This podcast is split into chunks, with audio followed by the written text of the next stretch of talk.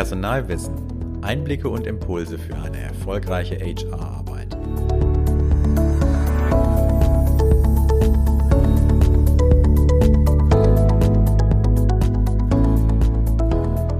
Willkommen beim Podcast Personalwissen. Mein Name ist Sven Lechtleitner. Ich bin Autor und Journalist für HR-Themen. In dieser Episode möchte ich mit Ihnen über Werkverträge sprechen. Insbesondere soll es um Vorteile, Nachteile und Grenzen im Arbeitsrecht gehen. Und dazu habe ich mir einen Gast eingeladen, die Rechtsanwältin Maria Makatu. Hallo, Frau Makatu. Hallo, Herr Lechtenheitner. Schön, dass das geklappt hat, dass wir zusammengefunden haben heute. Ja, sehr schön. Bevor wir jetzt nochmal ins Thema einsteigen, vielleicht verraten Sie unseren Zuhörern etwas über sich und wie es, ja, vielleicht zu Ihrem Themenschwerpunkt Arbeitsrecht kam. Das kann ich gerne machen. Ich bin äh, Maria Mercato. Ich bin seit 14 Jahren mittlerweile Rechtsanwältin. Ich sitze in München.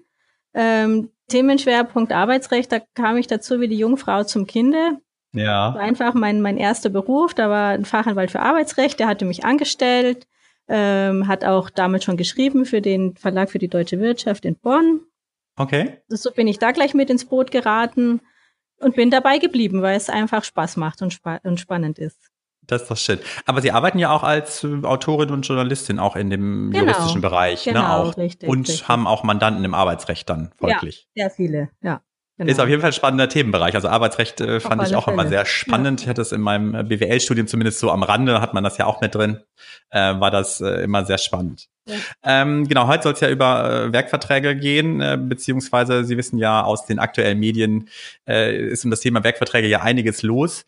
Ähm, bevor wir jetzt aber nochmal einsteigen, wie vielleicht die aktuelle Lage bei Werkverträgen ist, würde ich gerne vorab erstmal wissen, was überhaupt ein Werkvertrag kennzeichnet und wie er sich von einem Arbeitsvertrag unterscheidet. Ja, ähm, beim Arbeitsvertrag ist es so, man schuldet als Arbeitnehmer eine gewisse Arbeit, die man tun muss. Eine Buchhalterin muss die Buchhaltung machen, sie muss aber keinen Erfolg garantieren. Also sie muss nicht garantieren, dass alles hundertprozentig stimmt, dass alles in einer gewissen Zeit fertig ist. Ähm, und dass, dass der Arbeitgeber dann mit ihrer Arbeit seine Ruhe hat. Beim Werkvertrag ist es so, dass ich den Erfolg schulde. Der Klassiker ist der Schreiner, zu dem ich gehe und sage, ich brauche eine Kommode bis übermorgen, die soll so und so aussehen, diese Maße haben und da muss er das genau nach diesen Angaben fertigen und den Erfolg herstellen. Er kann nicht irgendeine Kommode liefern. Der Arbeitnehmer ja. wiederum muss seine Arbeit tun, aber nur nach mittlerer Art und Güte. Er muss nicht den vollen Erfolg den der Arbeitgeber vielleicht gerne hätte, bringen. Okay.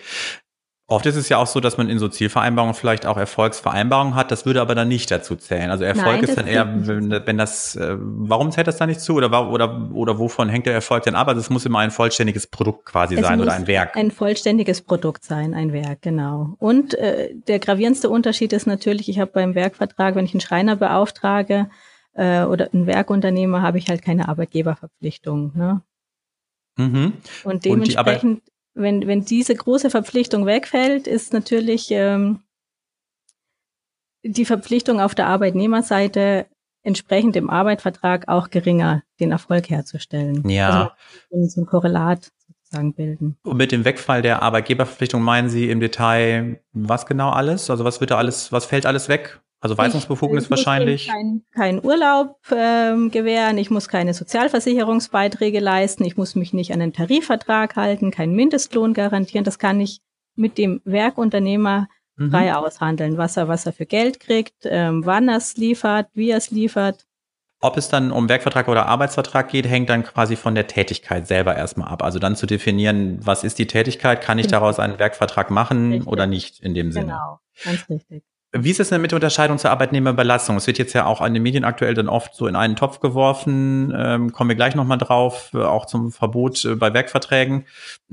Da ging es dann auch explizit auch um die Arbeitnehmerbelastung. Wo ist dann die Grenze zwischen Werkvertrag und Arbeitnehmerbelastung oder der Unterschied? Ja, die, die Grenzen sind leider fließend. Ja. das okay. ist genau das Problem. Also die Arbeit über, Arbeitnehmerüberlassung ist ja streng geregelt im Arbeitnehmerüberlassungsgesetz einen Unternehmer, der Arbeitskräfte eben verleiht, das sind meistens die Zeitarbeitsunternehmen, die müssen sich ihre Tätigkeit aber genehmigen lassen bei der Arbeitsagentur. Also die müssen bestimmte Voraussetzungen erfüllen, unter anderem eine gewisse Zuverlässigkeit bieten. Ähm, Unmengen an Angaben machen der Arbeitsagentur gegenüber und nur dann kriegen die die Genehmigung zur Arbeitnehmerüberlassung. Und mit dieser Genehmigung gehen sie auch jede Menge Verpflichtungen ein. Ja, also sie sind Arbeitgeber des verliehenen Arbeitnehmers. Sie schulden dem ähm, einen gewissen Lohn. Sie müssen äh, Urlaub gewähren, sozialversicherungspflichtig beschäftigen. Ja, Im Unternehmen selber, im, äh, das, das den Arbeitnehmer ausleiht, da darf der, der entliehene Arbeitnehmer nur 18 Monate beschäftigt sein. Äh, da gibt es ein Equal Pay-Gebot, das heißt, nach 18 Monaten spätestens muss der das verdienen, was ein Festangestellter mhm. Arbeitnehmer verdient. Ähm, wenn da irgendwas schief läuft in, in, der, in, dieser ganzen, in diesem ganzen Leihvertrag, dann hat der, der entliehene Arbeitnehmer auch einen Anspruch auf Festanstellung und all das habe ich beim Werkvertrag nicht. Ja, aber ja. nach außen kann ich das nicht erkennen, was es ist, eine Laie oder ein Werkvertrag. Okay. Ja.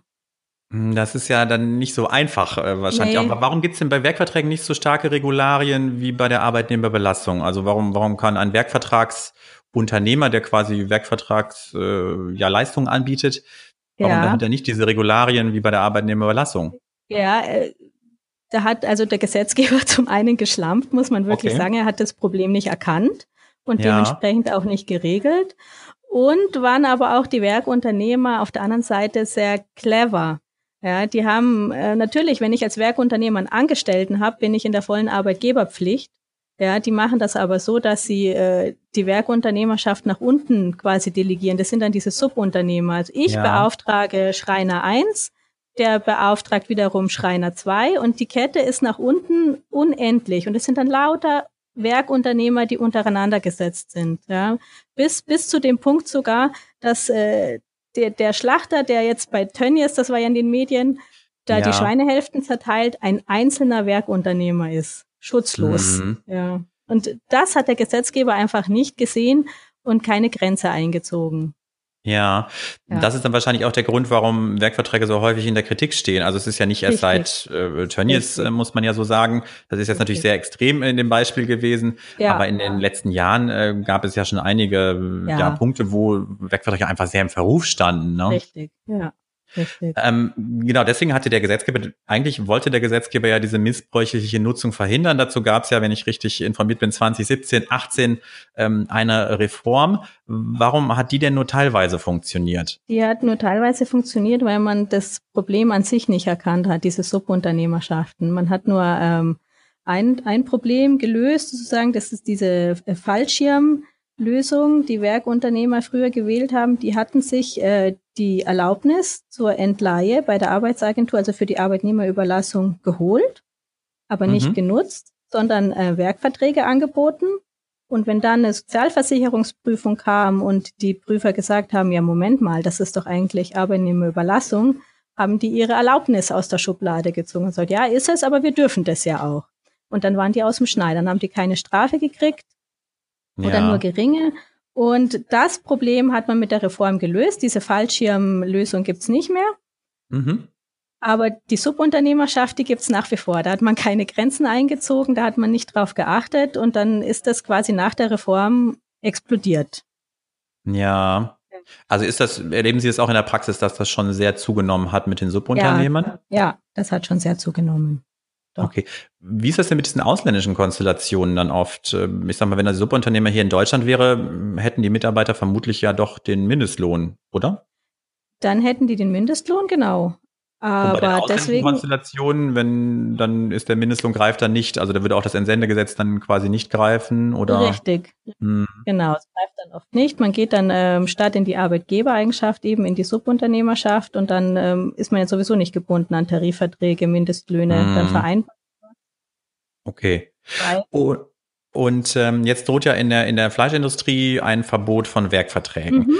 Ist das denn grundsätzlich überhaupt möglich, jetzt, dass in einer Branche oder in einem Bereich Werkverträge verboten werden? Ja, es ist schwierig. Also da teilen sich die Meinungen. Es gibt Juristen, die sagen, es ist möglich. Ähm, ich halte es deswegen für schwierig, weil es ja einfach eine Berufsfreiheit gibt. Also ich, ich darf mich selber entscheiden, wie ich, ähm, was ich anbiete und wie ich es anbiete. Ob über einen Werkvertrag oder eine Arbeitnehmerüberlassung. Auf der anderen Seite stehen natürlich die, die Rechte der, der eingesetzten Mitarbeiter Wenn mhm. man sagt, die, die, kriegen keinen Tariflohn, die kriegen keinen Mindestlohn, sozialversicherungspflichtig werden sie auch nicht beschäftigt. Ähm, ich ziehe da ein Verbot ein, einfach damit diese Rechte beachtet werden müssen. Kann man rechtfertigen? Ich halte es für schwierig. Ich würde eher ähm, so eine Begrenzungslösung mir vielleicht wünschen, dass man sagt, gut, man darf im Arbeitsrecht Werkunternehmer beauftragen. Äh, ich ziehe aber eine Schiene ein in der Subunternehmerschaft, also vielleicht nur ein, zwei Subunternehmer äh, nach nachrangig, damit man einfach ähm, den Überblick behält. Wer ist für wen mhm. verantwortlich, wer schuldet wem was, weil diese Grenzen, die kann man heute zum Teil gar nicht mehr nachvollziehen. Und da ist eigentlich der Kern des Problems. Und das ja, sollte man angehen und nicht mit bloßen Verboten arbeiten. Ja, äh, mit dem Thema Verbot hat sich jetzt ja auch das äh, Ministerium für Arbeit, Gesundheit und Soziales des Landes NRW befasst. Da gab es letzte Woche ein Gutachten von dem Rechtswissenschaftler Professor Dr. Olaf Deinert. Der hat sich dann mit der Frage befasst, äh, worin ein Verbot von Werkverträgen und der Arbeitnehmerüberlassung in der Fleischindustrie begründet werden kann er kam dann zu dem Schluss, beziehungsweise das Gutachten, dass in anderen Branchen ähm, hätte es Gefährdung der Arbeitnehmerrechte durch Betriebsorganisation ohne Personalverantwortung bislang, bislang in einem solchen Ausmaß nicht gegeben. Er sieht darin, ähm, beziehungsweise im Sinne des Prinzips der Verhältnismäßigkeit, dass ein Verbot äh, sogar geboten sei. Wie, welche Aussagekraft hat denn dieses Gutachten überhaupt? Ja, das ist schon sehr aussagekräftig. Ich meine, das ist ein, ein hochrangiger Jurist da wird das Ministerium sicher sich dran halten, an das Gutachten und auch diese Verbote aussprechen. Ja. Ähm, es, es kommt dann darauf an, was die Werkunternehmer draus machen, ob die dagegen klagen, ob das äh, dem Verfassungsgericht okay. vielleicht sogar vorgelegt wird, dann kann es immer noch kippen. Die machen mhm. dann genau die gleiche Verhältnismäßigkeitsabwägung, aber es ist wie man wirklich, wirklich so, wie man so schön sagt, ähm, zwei Juristen, drei Meinungen. Also ein Verfassungsrichter ja, okay. kann sagen, Berufsfreiheit wiegt ja. genauso schwer. Ähm, ich schneide hier im ganzen Berufszweig die Beschäftigungsmöglichkeiten ab oder grenze sie stark ein. Ähm, Gesetzgeber, du musst da andere Mittel finden als Verbote. Es kann, kann passieren, ne? Ja. Aber wir in der Spekulation. Aber ich denke schon, dass die Verbote erstmal kommen werden. Und wie sich's dann entwickelt, müssen wir abwarten. Ja, wobei das Gutachten jetzt ja erstmal nur für NRW war. Das, ja. Gehen Sie schon davon aus, dass das, wenn es in NRW in Kraft tritt, deutschlandweit in Kraft treten wird, ein Verbot, oder? Ja, ich denke schon. Ich denke okay. schon. Ich meine, in welchem Zeitfenster äh, bewegen wir uns da vielleicht? Oder äh, hat man, weil äh, aktuell hat man schon das Gefühl, dass das Arbeitsministerium das schon sehr ich, ja, ich denke offensiv schon, vorgeht. Ja, noch. Okay. Ja, die sind ja jetzt Corona-bedingt sehr geübt im schnell durchpeitschen. Also ich glaube, ja. ja also so aktuelle das Themen. Stimmt. Ja. Und es ja. ist natürlich ähm, in der Presse jetzt sehr hochgekocht. Und aktuell ja. einfach, die, auch die Verbraucher sind sensibilisiert. Deswegen wahlkampftechnisch wird das sicherlich auch noch eine Rolle spielen. Da wird der, der ähm, sozialdemokratische Arbeitsminister sich den Schutz der Arbeitnehmer sicher auf die Fahnen schreiben wollen und dann ja. wird das sicherlich bald kommen, ja. Mhm. Aber sagen wir, das ist ja erstmal, das Verbot ist ja nur für die Fleischindustrie. Mhm. Welche Änderungen können denn andere Branchen vielleicht auch erwarten? Also vielleicht wie 2017, 18 ist jetzt vermutlich, gehe ich mal davon aus, vielleicht auch eine Reform zu erwarten, dass auch andere Sachen in dem Zuge angepasst werden, also ja. also nicht nur ein Verbot ausgesprochen wird. Es, es wird nicht nur ein Verbot ausgesprochen, vielleicht wird ähm, die Subunternehmerschaft einfach eingegrenzt, dass man sagt, man darf es nur viermal weitervergeben, den Auftrag, oder zweimal ähm, einfach um den Überblick zu behalten, weil das im, im Moment sehr schwierig ist. Wenn es vom deutschen Werkunternehmer geht's an den nächsten, der gibt's vielleicht an den polnischen, der setzt mhm. dann welche Arbeitnehmer aus, aus Polen ein, die eben in diese Wohnungen gepfercht werden und keiner hat mehr einen Überblick. Da könnte ich mir gut vorstellen, dass man da nachlegt und vielleicht wird auch nochmal das Arbeitnehmerüberlassungsgesetz verschärft. Vielleicht, ja. Einfach ja. Äh, mehr Mitbestimmungsrechte vielleicht für den Betriebsrat, dass da nochmal geschaut wird, ähm, dass die, die ähm, Erlaubnisse für die Arbeitnehmerüberlassung vielleicht auch nicht mehr so schnell vergeben werden oder noch strenger mhm. gehandhabt werden. Also das könnte ich mir gut vorstellen. In der Arbeitnehmerüberlassung ist doch zum Beispiel auch das Branchenverbot im, im Baubereich schon seit genau. jeher, also seitdem genau. ich mich genau. erinnern kann, eigentlich schon ähm, immer da. War, war das da denn anfangs auch ein Problem oder ähm, weil das ist da ja fast selbstverständlich, dass man nicht in die in die in die Baubranche überlässt? Ja, ähm, da war ein großes Problem mit ähm, schwarz überlassenen Leiharbeitnehmern, sag ich ja. jetzt mal. ja, mhm. genau. Ja, Schwarzarbeit war, glaube ich, da der Schwarzarbeit, ne? ja, genau. Und ähm, ist immer noch sehr anfällig, die Baubranche für Schwarzarbeit und äh, verbotene Arbeitnehmerüberlassung. Also werden Arbeitnehmer verlieren von Unternehmern, die gar keine Erlaubnis haben. Und deswegen ähm, wurde dieses Verbot damals ausgesprochen. Und da finde ich es auch ähm, ja im Schutze der Arbeitnehmerrechte, wie man so sagt, was wirklich auch geboten. Wie ist es denn mit den Verboten äh, nochmal? Braucht es nicht statt Verbote eigentlich auch einfach mehr Kontrollen? Also es gibt ja schon relativ klare Regelungen, auch was ein Werkvertrag ist, wie man ihn nutzen darf. Okay, natürlich mit den Subunternehmen äh, sagen Sie, gibt es nicht so die Regelung, aber würden nicht einfach schon intensivere Kontrollen helfen, um das etwas in geregeltere Bahnen zu lenken? Ja, denke ich auch intensivere Kontrollen und ähm, gehäuftere Kontrollen. Nur äh, zum einen fehlen da auch die Leute und mhm. zum anderen ist es ähm, nach meiner Kenntnis ähnlich wie bei der Sozialversicherungsprüfung, dass Kontrollen oft ähm, angekündigt stattfinden. Und dann wird natürlich okay. geschönt ohne Ende. Ja, dann macht das natürlich wenig Sinn, ja, ne? ohne wenig Kontrolle. Sinn ne? eben. Genau ich denke, ich kann mir vorstellen, dass viele Unternehmen jetzt natürlich schon verunsichert sind, wenn sie Wegverträge nutzen. Äh, machen sie es richtig? Ist es korrekt? Ähm, oder ist es vielleicht an der Grenze? Deswegen, was würden Sie denn sagen, wie Sie Werkverträge oder wie Unternehmen Werkverträge aktuell rechtssicher einsetzen können und worauf äh, unbedingt zu achten ist, wenn man ja. aktuell Werkverträge nutzt? Also ein Werkvertrag an sich ist ja mal nichts Verwerfliches. Ich würde jetzt nur darauf achten, wenn ich ähm, einen Auftrag vergebe an einen Werkunternehmer, dass es ein seriöses Unternehmen ist, das vielleicht auch Referenzen vorlegen kann und mit dem ich vielleicht auch verhandeln kann, dass er das Werk wirklich selber herstellt, also selbst mit eigenen Arbeitnehmern.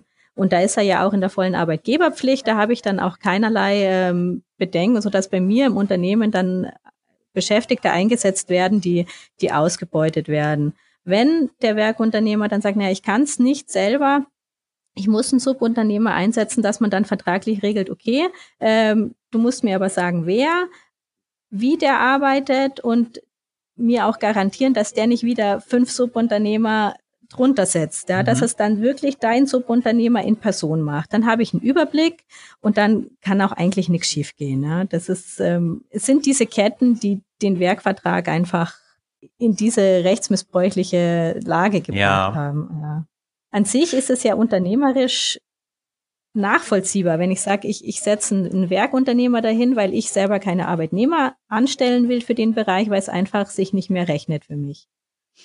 Ja. Was dann draus gemacht wurde, das ist das Verwerfliche. Ja, also im Vertrag einerseits erstmal ausschließen, dass der Dienstleister nicht weitere Subunternehmer beauftragt. Genau, genau. Was Oder würde halt noch in den Wegvertrag? Zwei. Ja. Ja. Oder halt nur zwei. Was würde noch in den Werkvertrag reinkommen, äh, damit äh, dieser sich abgrenzt zu klassischen Arbeitsverträgen? Also was sollten Unternehmen auf jeden Fall vielleicht mit aufnehmen? Ähm, es könnte mit aufnehmen, ähm, welcher Erfolg geschuldet wird und wie, wie mhm. das gemacht wird. Ja, ähm, man könnte auch sich offenlegen lassen, äh, ob der Unternehmer deutsche, also Arbeit, deutsche Arbeitsverträge unterhält, dann ist er ja wirklich gebunden an Mindestlohn, Tariflohn und dergleichen. Dann kommt man gar nicht erst in so eine verwerfliche Ecke. Mhm. Das würde ich mit aufnehmen. Die Begrenzung eben der Subunternehmerschaft. Ähm, ja, was passiert, wenn etwas schief läuft? Eine Haftungsregelung könnte man machen, eine Haftungsklausel, Vertragsstrafe vielleicht, wenn der, der Werkunternehmer etwas Zugesagtes nicht einhält. Mhm. Genau. Das, das würde ich auch. Wie ist es denn mit dem, mit dem Zeitraum? Wir, wir hatten ja am Anfang darüber gesprochen, dass Erfolg geschuldet wird. Das mhm. heißt, der Erfolg muss ja irgendwann auch erfüllt sein. Genau. Würde ja implizieren, dass der Vertrag auch irgendwann endet, der Werkvertrag? Ja, richtig. Wenn das der, der Erfolg ähm, gegeben ist, wenn das, das Werk fertiggestellt wurde, dann endet der Werkvertrag. Dann kommt es ja, zu und das würde dann auch mit in den Vertrag kommen, ne? oder? Das könnte man sagen, in dem und dem Zeitraum, außer man hat die Möglichkeit, es offen zu lassen. Ja. Wenn ich jetzt ja. meine Kantine zum Beispiel an einen Werkunternehmer vergebe, dann ist, ist der, der Erfolg okay. der laufende Betrieb. Da gibt's kein Ende. Aber wenn es darum geht, äh, Schweinehälften zu zerteilen, dann muss das natürlich in einem gewissen Zeitraum gemacht werden, einfach schon, damit ähm, das Fleisch nicht verdirbt. Verstehe. Ja. Dann äh, warten wir erstmal ab, wie sich die Rechtslage in den nächsten Monaten entwickeln wird und ob es in diesem Jahr äh, tatsächlich noch zu einer Reform ähm, des Gesetzes kommt.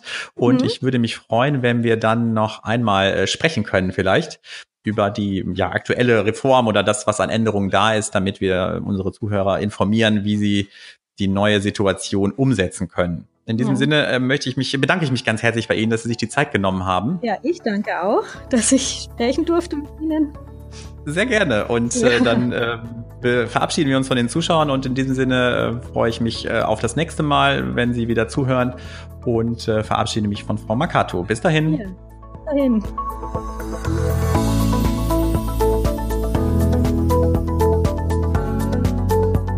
Öffnen Sie auch die Links in unseren Show Notes. Bestellen Sie unsere Newsletter auf personalwissen.de und finden Sie in unseren Medien eine spannende Mischung aus News, Tipps und Erfahrungsberichten.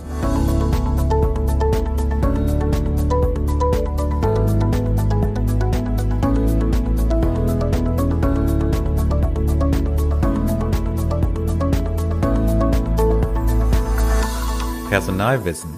Einblicke und Impulse für eine erfolgreiche HR-Arbeit.